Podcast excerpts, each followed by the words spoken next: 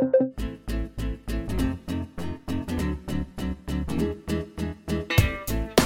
Hello, everyone. My name is Simon Hunter. I'm the editor of the English edition of El País, and this is Que, a podcast from El País that for the second week is coming to you from the heart of Spain's coronavirus lockdown. Today is March the 26th, 2020, and once again, I am joined down the line by my much missed colleague, the media star Melissa Kitson. How are you, Melissa? Hello. Yes, no, I'm good, thanks. And you know, given the conditions, I, I'm doing well.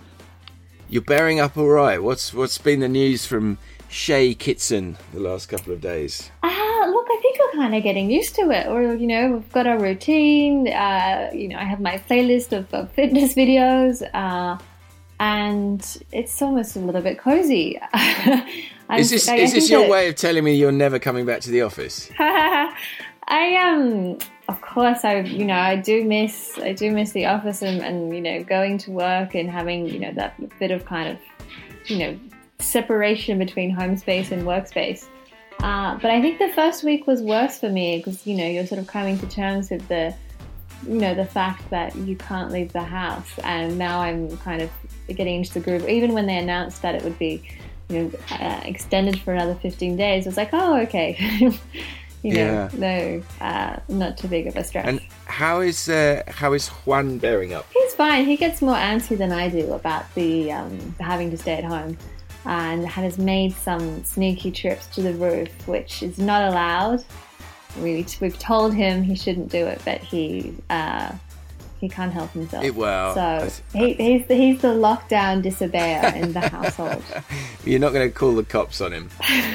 no, now, not yet. It, excuse me if this this sounds like a slightly inappropriate question, but uh, Melissa, what are you wearing? I'm in my what I like to call my lounge wear. you know, I think that's what from... my wife calls pre pajamas. Yes, it's my all my comfies. So. Uh, not quite pajamas. I mean, I guess I could potentially go outside in what I'm wearing, but I probably wouldn't. I think all, all standards are, are, suspended at the moment for that kind of thing.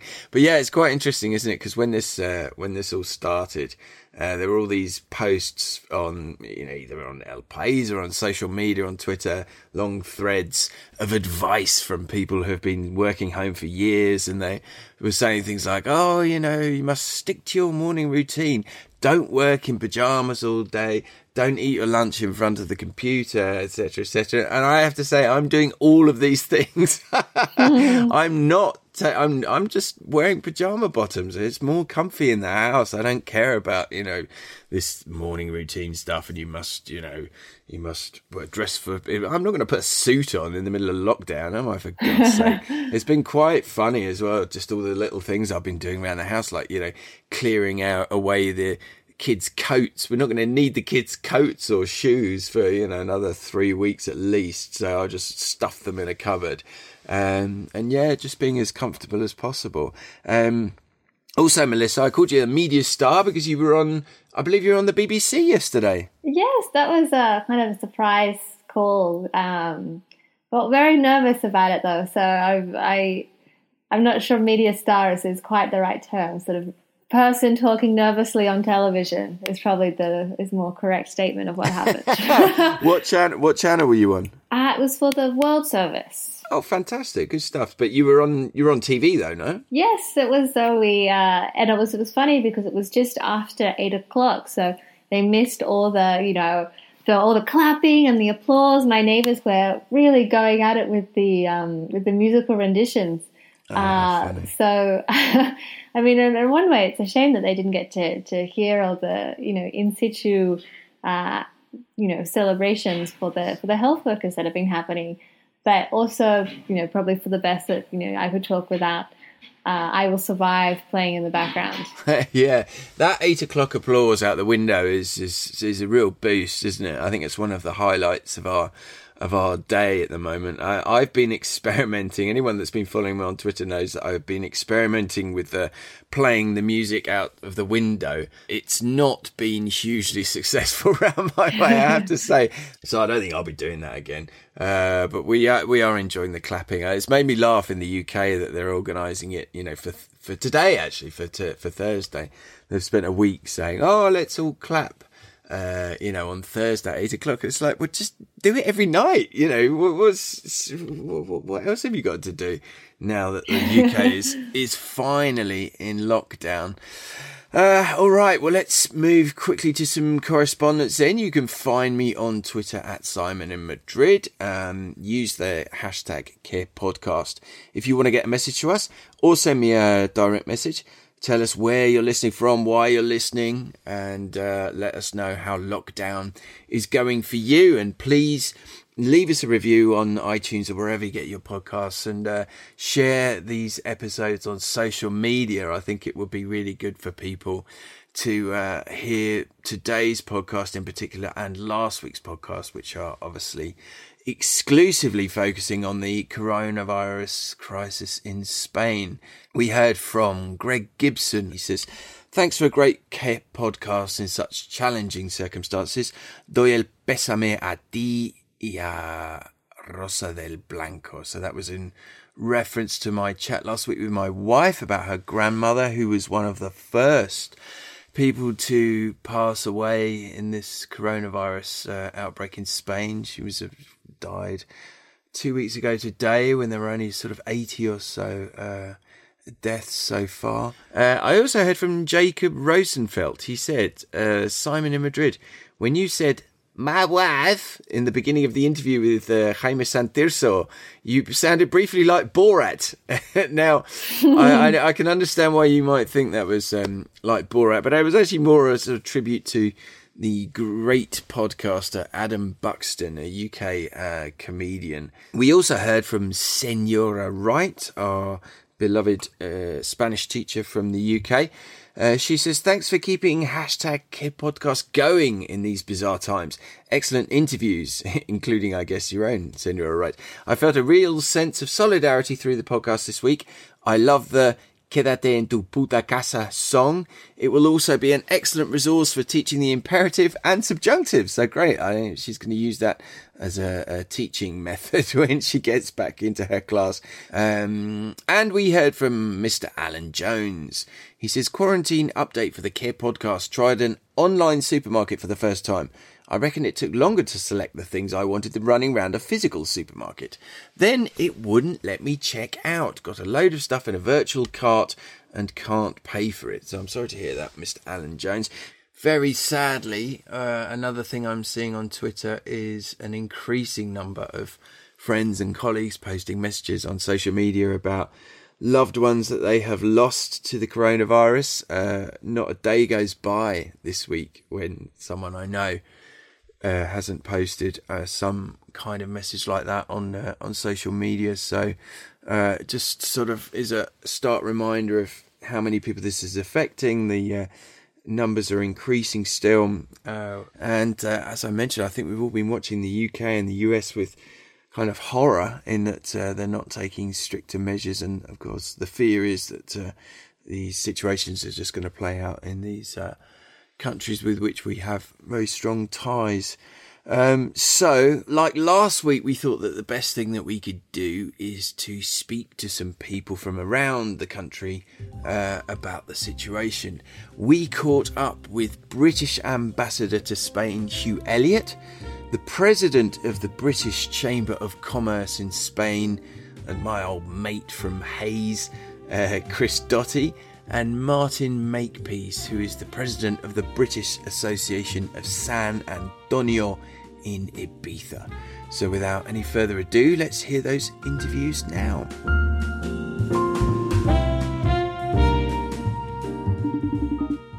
Hello. All right, so now I'm joined on the line by uh, Martin Makepeace, who is the president of the British Association of San Antonio in Ibiza. Um, so, uh, welcome, Martin. Great to speak to you. Yeah, hi Simon. Yeah, good to speak to you as well. Thank you. Um, so, first of all, uh, Martin, tell us a bit about yourself, as well as being um, part of the British Association uh, over there in, in, San Antonio. How long have you been in uh, Ibiza, and what do you do for a living? So, um, I've been here nearly 30 years now, Simon. Uh, I came over in 1991, so uh, a long time ago. I came over as a holiday rep when I was a 21 year old guy um, and just ended up staying. Actually, I never planned it. Never really thought I'd stay in Ibiza forever, but um, I'm still here. Uh, these days, I've got a uh, estate agency. I also deal with villa rentals as well. So uh, our business has been uh, greatly affected by this by this uh, crisis. Um, so five years ago, I set up the British Association over here in San Antonio, which is our hometown, because um, I felt the British weren't getting a, a, voice at the table, so to speak. As you probably know yourself, in Spanish politics, it sometimes can be a little bit uh, complicated. So um, I actually ran as a councillor in the um, municipal elections in 2015. So uh, with my contacts there, I set up the British Association, and we're here just basically give a voice to the British community here in San Antonio and also Ibiza. Now, let's just let's just rewind a little bit. You arrived in the 1990s in Ibiza and ended up staying. Now, what could have possibly been going on in Ibiza in the 1990s? Funny, isn't it?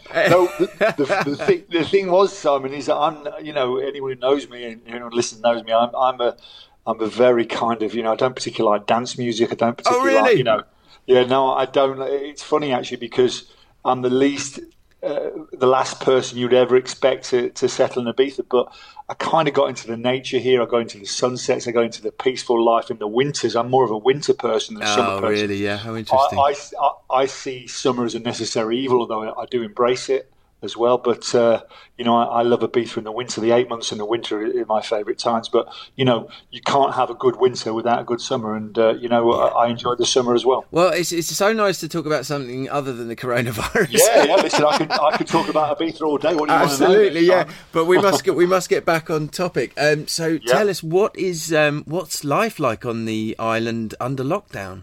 I mean, the thing is, it's a little bit different to Madrid because, you know, we're used to very quiet winters, Simon. So realistically, a lot of people kind of self isolate over in the winters anyway because Ibiza being a predominantly tourist island, it pretty much closes down for, for, for six months a year, you know, or maybe five months a year for sure.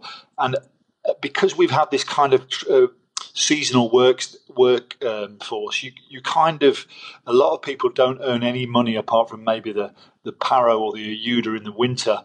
They don't earn any money uh, in the winter at all. So they're used to kind of having that kind of lockdown lifestyle where they can't really afford a lot, but they, they, they have enough to get by. So we're just coming to the end of that cycle now, and most people start work like mid April or, or, or early May. So I think we've got four or five really tough weeks ahead of us where people come to the to realization that they're not starting work and also you know there's no money in the bank absolutely and i guess this is going to have a, a, a serious knock-on effect in terms of you know, cancellation of trips. We've got the Easter break coming up. Do many people come out in Easter? Yeah, it's quite busy in Easter. It's not it's not massive, but as you know yourself, the Spanish, you know, it's the biggest movement of people, uh, maybe apart from Christmas. Although I think Easter being a five day holiday, usually it's it's pretty big. We had we've got a lot of football tournaments planned, but obviously that that's going to be out the window now. So it's a big hit. I think people. I've had several conversations today with with uh, a lot of people, and they everyone's the question on everyone's lips is when is this going to all be over? And, and the simple answer is nobody knows. Hmm. So I guess unlike the Canary Islands, where people are still, there are reports that people are still struggling to get back. That tourists are struggling to get home. Is that not so much of an issue at the moment on on Ibiza? Uh, not at all, because we, you know we don't have any winter tourism per se.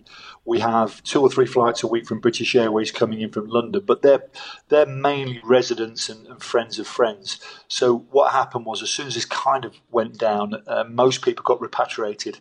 Uh, last Sunday we had the last British Airways flight last Sunday, and I haven't heard of anybody who's actually stuck on the island because uh, I'd know about it if there was because they, they tend to come to my door. Um, but I've, I haven't heard of anyone stuck on the island. So we're fortunate that we didn't have clients in resort per se at that time. So we kind of it was good timing for us, or, or that's probably the, the, the, the wrong thing to say. But just before the season, there was no tourists here. We have we have got some friends who can't get back to Ibiza, which has been in the Spanish press again today. There's there's 23 people who live in Ibiza who can't get back to the island. So I think the Spanish authorities are working hard to repatriate them. And, and have you had any coronavirus cases so far in Ibiza? Yeah, we've got as it stands today, we've got 45 uh, in uh, confirmed cases, of which I believe 20 are, 20 are, um, are recovering at home and uh, we've got 25 in the hospital, of which seven are in intensive care. So, in, in real terms, we've got a population of 200,000, Simon. So, we I think we're getting away with it at the moment. And and, and um, Formentera, our sister island, which we've got lots of friends on as well, they haven't got one confirmed case yet. So, I believe Ibiza and Formentera are are getting away with it, whereas Mallorca isn't. Uh, looking at the UK, I don't want to talk about the UK too much because they've got their own um, uh, battles to fight. But you know, we kind of get it over here, and you know, our default um, position is you know acts as if you've got the virus, so you don't come into contact with anybody, so you don't press it on. So you know, we're expecting the peak. Um, towards the end of this week, you know, maybe early next week, because we've been into isolation now. What this is day eleven, I make it so. Yes. Day, day eleven of, of, isolation, so you know we should know within the next four or five days I've just seen Ibiza's gone up to 46. I don't know what the extra one is. Some one other. So we've got 46. But you know, in a in a population of 200,000, I still I still say you know we are we're getting away very lightly at the moment, and, and long may that continue. Absolutely, I, I, completely agree. Well, it's it's been great to talk to you, Martin. It's been very remiss of us that we haven't checked in with anyone from the uh, islands, either the Balearics or the Canaries yet. So it's been really nice to to be in touch, and I'm sure we will we will chat again in the future. And please do stay safe. Yeah, listen, uh, you know, you, I know you guys always forget about the small islands, don't you? you know, famous as Ibiza, but listen, uh, Simon, I've got my uh, my I do a daily blog, or it's usually weekly, it's daily at the moment, which is my Man in Sanan uh, blog, which is www.maninsanan.com. So if anyone who who follows Ibiza and, and wants to know more, then then I I usually blog about nice things, Simon, to be honest. But unfortunately, as, as we all know, you know, our, our, tweets and our social media at the moment is, is pretty much a one-way traffic. So uh, anyone who wants to uh, to uh, follow that, then they'll, they'll know what's happening in Ibiza. But thanks for calling, and I appreciate your time. No worries, my pleasure. We shall speak again soon. Thank you, Simon.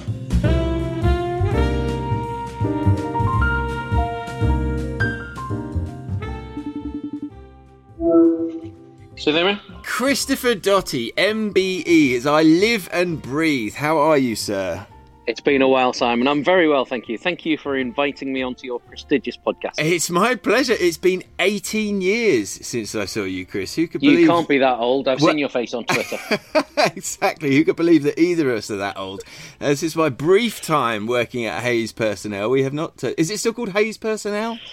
It's called Hays Recruiting Experts Worldwide. We've wow. gone up in the world since That's your time fantastic. with us. Fantastic. That's a lovely name. So, for the uninitiated, Chris Dottie MBE is the uh, managing director in Spain of recruitment firm Hays, and he's also the president of the British Chamber of Commerce in Spain. So, he is a great person to speak to because we've been getting a lot of queries from listeners and from readers uh, about the um, situation in the business world uh, since the coronavirus crisis took hold. So, um, first of all, Chris, let's just um, get a few bit of bit of personal info. How is mm-hmm. lockdown going for you and your family? Are you all coping okay? Yeah, so thank you for asking. The most important thing is uh, my family and I don't have any symptoms at the moment, and I think if that's the situation for any family, they can be very grateful. Um, that um, yeah, we we're doing okay. Um, obviously, I'm spending a lot more time with the kids, which is an enjoyable part. Mm. Uh, the kids can't play much football, which frustrates them. Um, and obviously, there's a lot to manage in the businesses, but on, on a personal level, I'm doing okay considering uh, the current situation. Thank you. And what's happening uh, with Hays? First of all, have you guys been able to move to um, home working fairly smoothly? And also, what effect is this having uh, on your business? Yeah, so um, obviously it was um, a lot speedier transition to becoming a virtual company than we would have hoped, and we would have liked more time, but we did achieve it successfully. We've got a mix of about half of our workforce have um, Hays laptops, and about half are, working on personal computers with access to the systems. Everyone has a mobile phone, so everyone's available to uh, speak to the world of work, to speak to, to companies, and speak to job seekers, and uh, and it's an opportunity to innovate as well and do things differently. Um, you don't necessarily have to meet face to face throughout the uh, the recruitment process, or even to onboard and, and, train people nowadays. So it's been a lesson in in thinking differently uh, and adapting to, to new ways of working. But um, but yeah, we've successfully everyone uh, has been working from home for the last ten days. And is it having an effect on business? I mean, your your you know key role is to match up companies with um, candidates, uh, companies that are seeking uh, uh, seeking candidates for open positions. Mm-hmm. Is it already having yeah. an effect? The, the, honest answer, Simon, is I don't think companies know what they're doing yet. Mm. Um, so we we're making sure that we're close to them. We're making sure we, we're available and we speak to them. We can give advice. Um, but companies don't quite know what plans to make. Um, some companies have put recruitment processes on hold. Not many have cancelled them.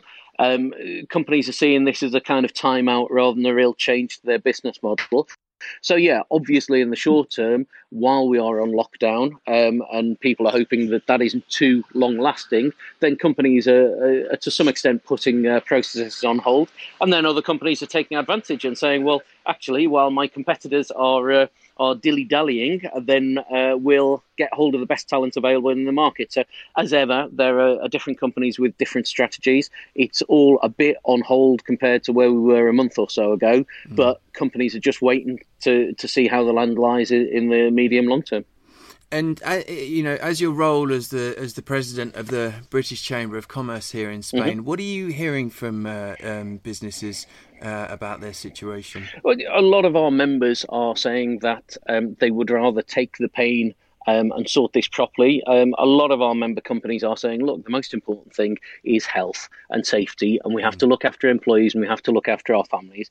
Um, I do think that, that there was almost an eagerness to get the lockdown done soon. I think a lot of companies want to, to accept that there's going to be a couple of months of bad trading and then get back to normal rather than having a, a, a, the water torture of agony of hoping that things are going to be different. Obviously, a lot of our members were already uh, getting prepared for a change in, in business model with, with the Brexit situation, and this throws more uncertainty in there. So, yeah, what they're looking for is as much certainty as possible, as much help from government as, possible to make sure that they uh, they don't go out of business while the while the income streams um, are, are, lower.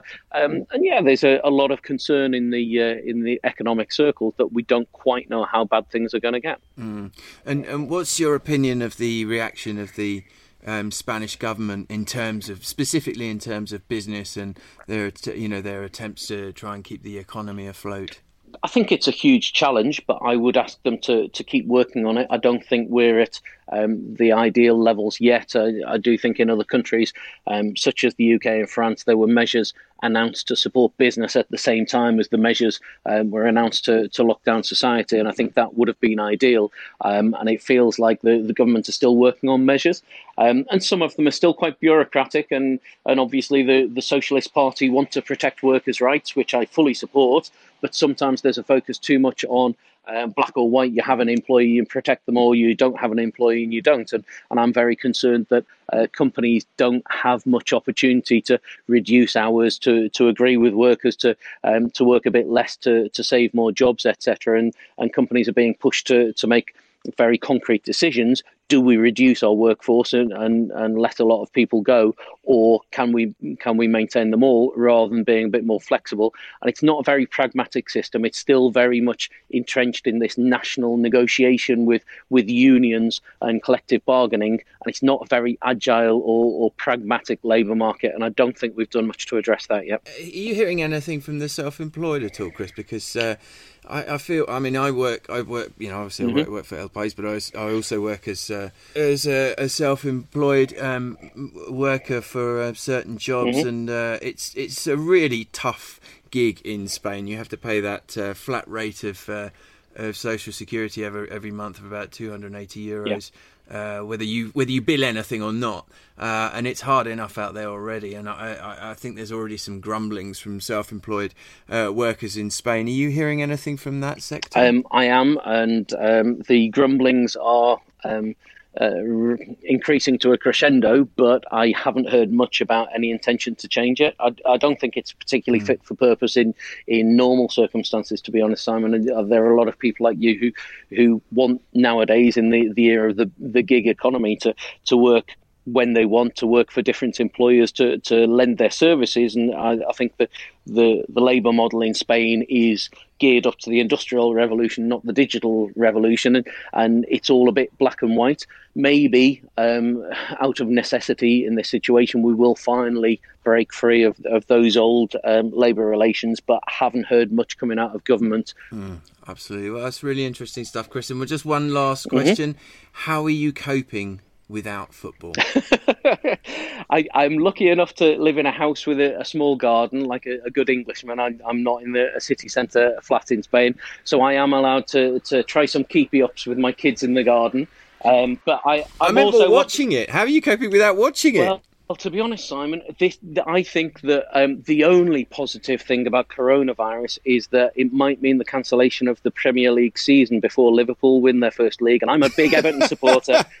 So, to be honest, to see to see the Reds not win the league after they were 20 points in the in the lead in March would be hilarious. So that that is the That's one great. one ray of hope for me. You found a silver I, lining. I, exactly, and I, I will watch uh, videos of uh, the 1980s when Everton were good. In the meantime, fantastic. Well that's really great. Thanks so much for your time, Chris. It's really good to catch up after all these years.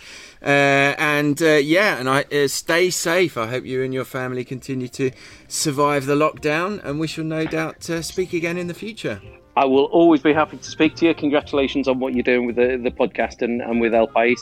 And uh, yeah, the, the same to you. Lots of lots of health to you, your family, your, your colleagues, and all the listeners. Thanks so much, Chris. Take care, Sam. Bye bye.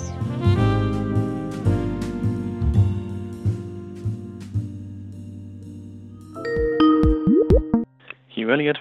Well, I'm delighted to welcome the British Ambassador Hugh Elliott to the Que podcast. It's great to speak to you, Ambassador, albeit under these pretty extraordinary circumstances.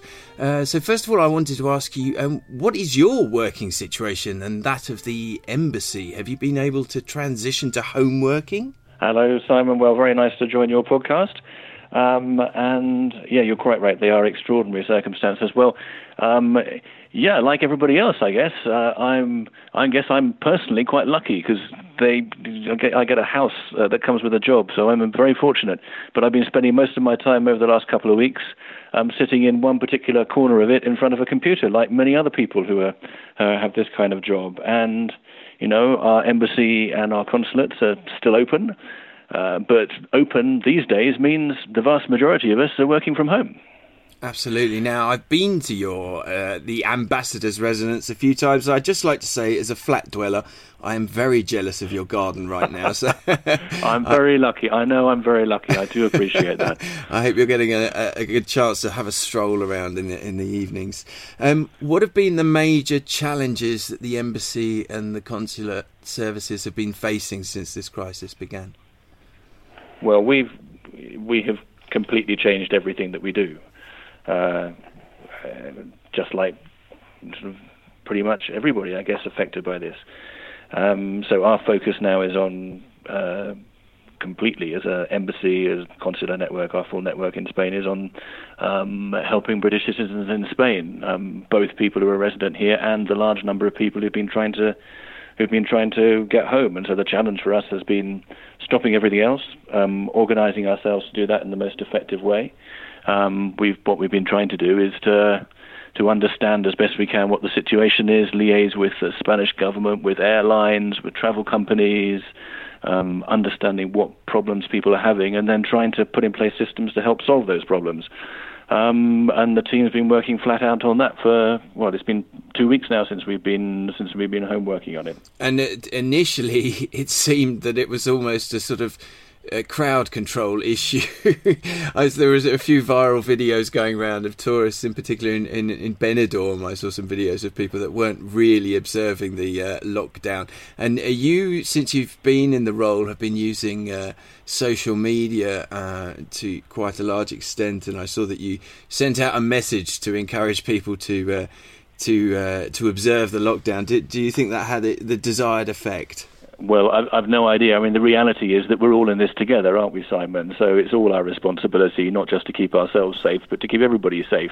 And yeah, I saw those videos as well, and I probably thought the same as most people thought about it, which was that you know that wasn't the responsible thing to be doing. So. In terms of travel, what what is the current situation? Are there still? We're speaking on Wednesday afternoon. Are there still a lot of Britons in Spain struggling to get home? Uh, yes, is the simple answer to that. There are still quite a lot.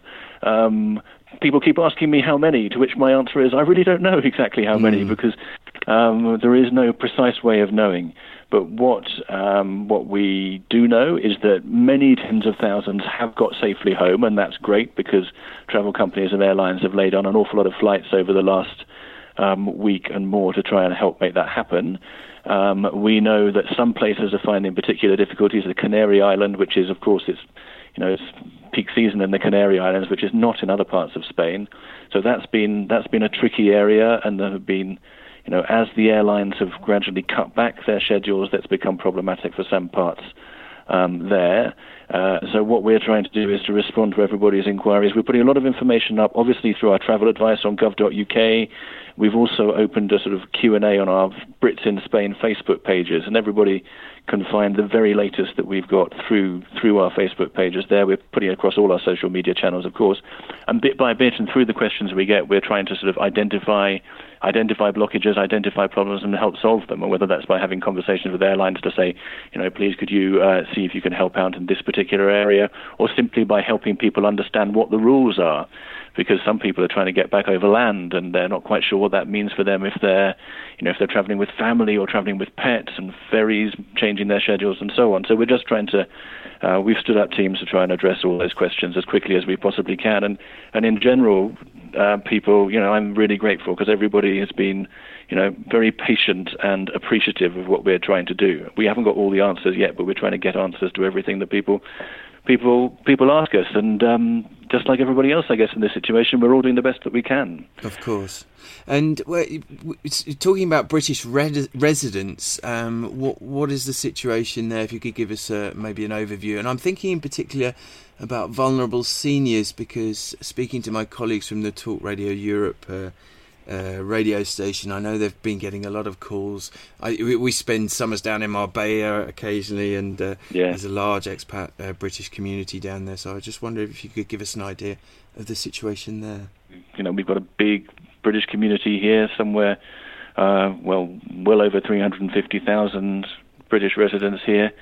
Um, and particularly the, the, the senior cohort there are understandably concerned. And um, what we're doing is, first of all, we're uh, trying to help advise people to just be sensible, stay safe, um, follow the new rules, and the new rules are designed to help everybody stay safe mm. and look after ourselves and look after each other. So that's the that's the most important thing that people have got to do is to follow the rules of the lockdown. It's uncomfortable and it's difficult. And as you said, we're seeing some fantastic solidarity from charitable organisations on the coast, um, helping out people who can't, you know, who are not in a position to go out and do their shopping and necessarily look after themselves. So we're seeing some superb responses there. And then where there are specific questions and cases, of course, you know, and this is what our teams are on, people can call up the consulate if they've got a particular challenge, medical difficulties, or particularly vulnerable, and we will try to address those questions um, on a case by case basis. And like I say, our teams are working around the clock on that and doing the best that we can. I'm sure. Um, and just as a last question, is there any other advice that you would like to convey to uh, British listeners uh, to the podcast? Well, I mean, this extraordinary times, as you said at the beginning, Simon. Um, we're all learning as we go along with this aren't we? And we're all in it together. So I think that what I'd really say is just thank you.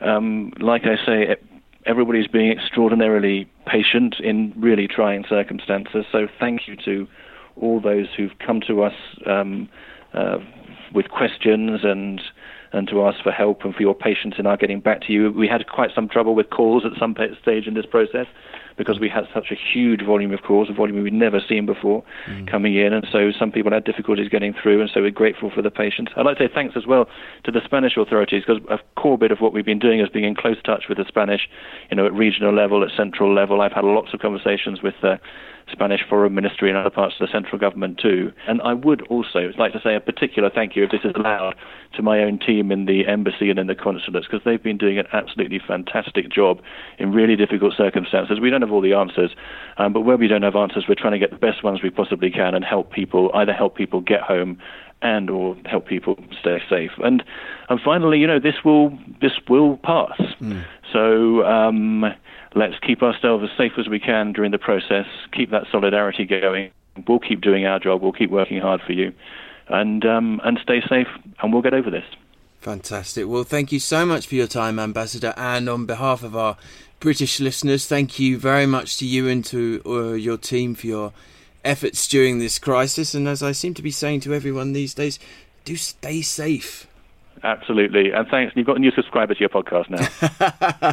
Fantastic. Yeah, well, you can binge binge listen all the previous episodes. It will give you something to pass the the, your, thanks, the time that you probably haven't got. all right. Thank you very much, Ambassador. A real pleasure to talk to you. Bye bye. All right, so let's wrap up this special edition of the Care podcast, which was episode 10 of season 4. My name is Simon Hunter. I'm Melissa Kitson. And this was Care, a podcast that tries to explain what happens in Spain to those of us who sometimes get a little bit lost in translation. This is an El País production. It was recorded in lockdown here in the city of Madrid under the expert remote guidance of Veronica Figueroa and you can listen to it on your favourite podcast app. You can request it via Alexa, Siri, or your Google Assistant. Hopefully, we will be back with you next week. Thank you for listening, and remember. Quédate en tu puta casa, quédate en tu puta casa. Quédate. Que te quedes, que te quedes en tu casa. Hola, ¿qué tal? Yo soy música y no sé qué va a pasar pero voy a dar mi humilde opinión con cuatro acordes típicos del pop. Las calles se cierran, nadie hace caso, piensa en tu abuela y en tu abuelo. Hospitales, colapso, mucho egoísmo y una pandemia. Sé que es lo que no